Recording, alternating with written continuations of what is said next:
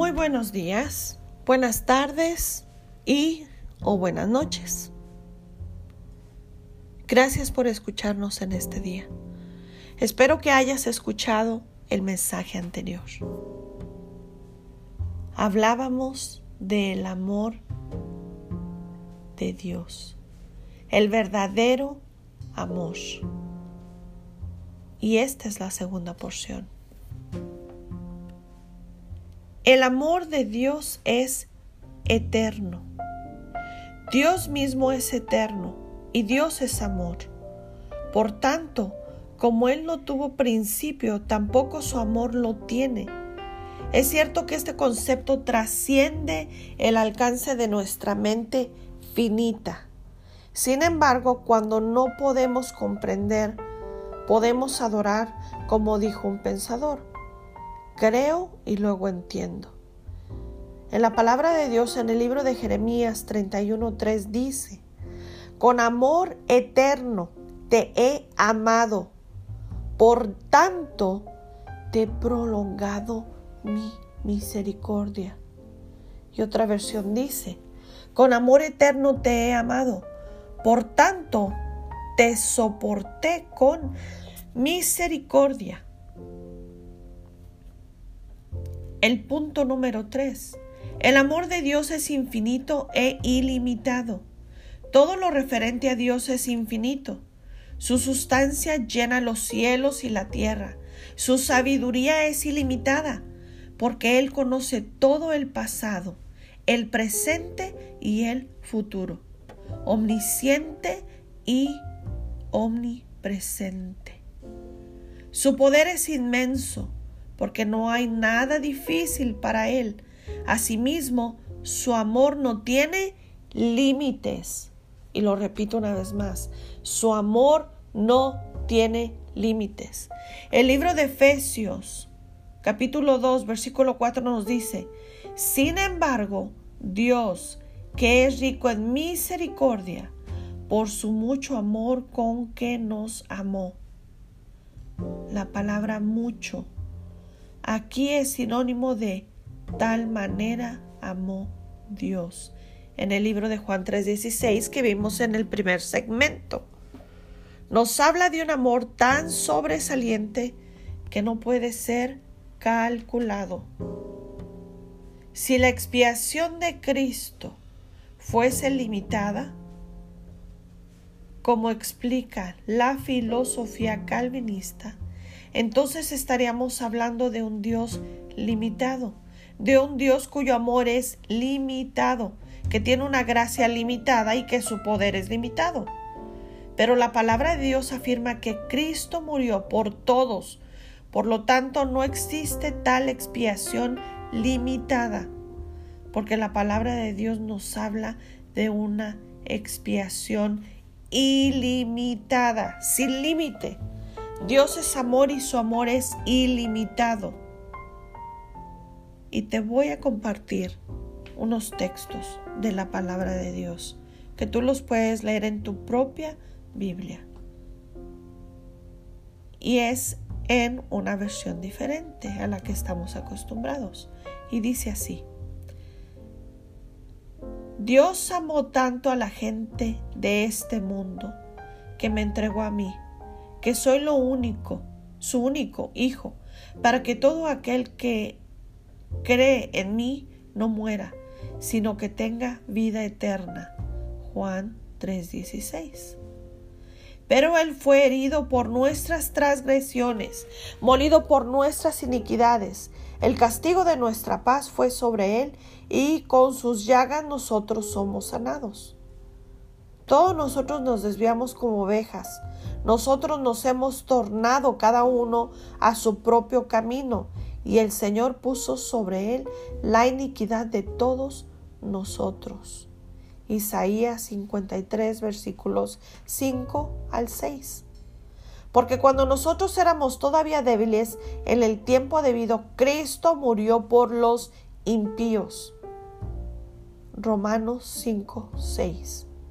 Porque hay un Dios y un mediador entre Dios, entre Dios y los hombres, el hombre Jesucristo, quien se dio a sí mismo en rescate por todos para ser testificado en el debido tiempo.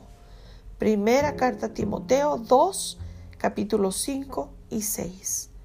Y nosotros hemos visto y testificamos que el Padre envió al Hijo para ser el Salvador del mundo. Primera carta de Juan 4:14. Y Él es la propiciación por nuestros pecados, y no solo por los nuestros, sino también por los pecados de todo el mundo.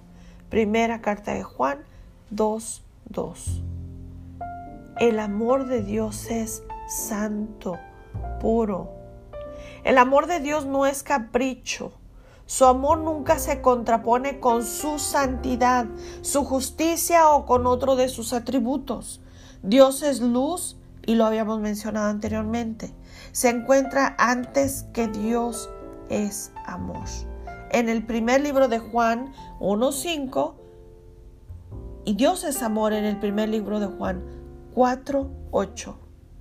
El amor de Dios no es una simple debilidad afectuosa la palabra de Dios declara que el Señor al que ama castiga y azota a cualquiera que recibe por hijo. Eso lo puedes tú ver en el libro de Hebreos 12, 6. Te la vuelvo a repetir. El Señor al que ama castiga y azota a cualquiera que recibe por hijo. Dios no cerrará los ojos al pecado ni siquiera al de sus hijos. Su amor es puro, sin mezcla de sentimentalismo humano.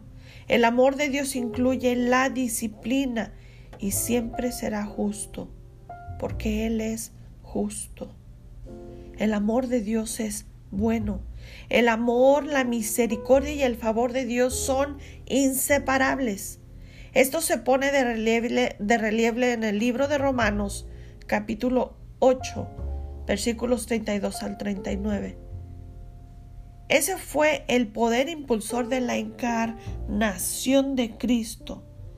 De tal manera amó Dios al mundo que ha dado a su Hijo unigénito, que lo leímos en el libro de Juan 3:16. Vemos la bondad de Dios en ese acto de sacrificio. El Calvario es la demostración suprema del amor divino Siempre que seamos tentados a dudar del amor de Dios, recordemos ese sacrificio, el Calvario. Este es un abundante motivo para confiar en Dios y para soportar con paciencia cada aflicción en nuestras vidas, cada aflicción en tu vida. El amor de Dios es seguro ¿Cuántas veces tanta gente nos ha prometido ese amor incondicional? Un amor que nunca nos engañaría, un amor que nunca nos dejaría, un amor que nunca nos faltaría, un amor que siempre estaría ahí para nosotros. Pues este es un amor seguro, el amor de Dios. En el libro de Romanos 8, 32 al 39, nos enfatiza la seguridad del amor de Dios y por ende la seguridad de la salvación para quien ha creído genuinamente y que es una nueva criatura. Debemos saber que aunque vengan muchas pruebas, esto no significa que Dios no nos ame, sino que son necesarias para formar nuestro carácter y ser como Cristo, nuestro Señor, quien era el amado del Padre no estuvo exento de pobreza, dolor y persecución. Sufrió hambre y sed. Tanto fue lo que se humilló a sí mismo, que permitió que los hombres le escupieran y le hirieran, y nos amó hasta la muerte y muerte de cruz.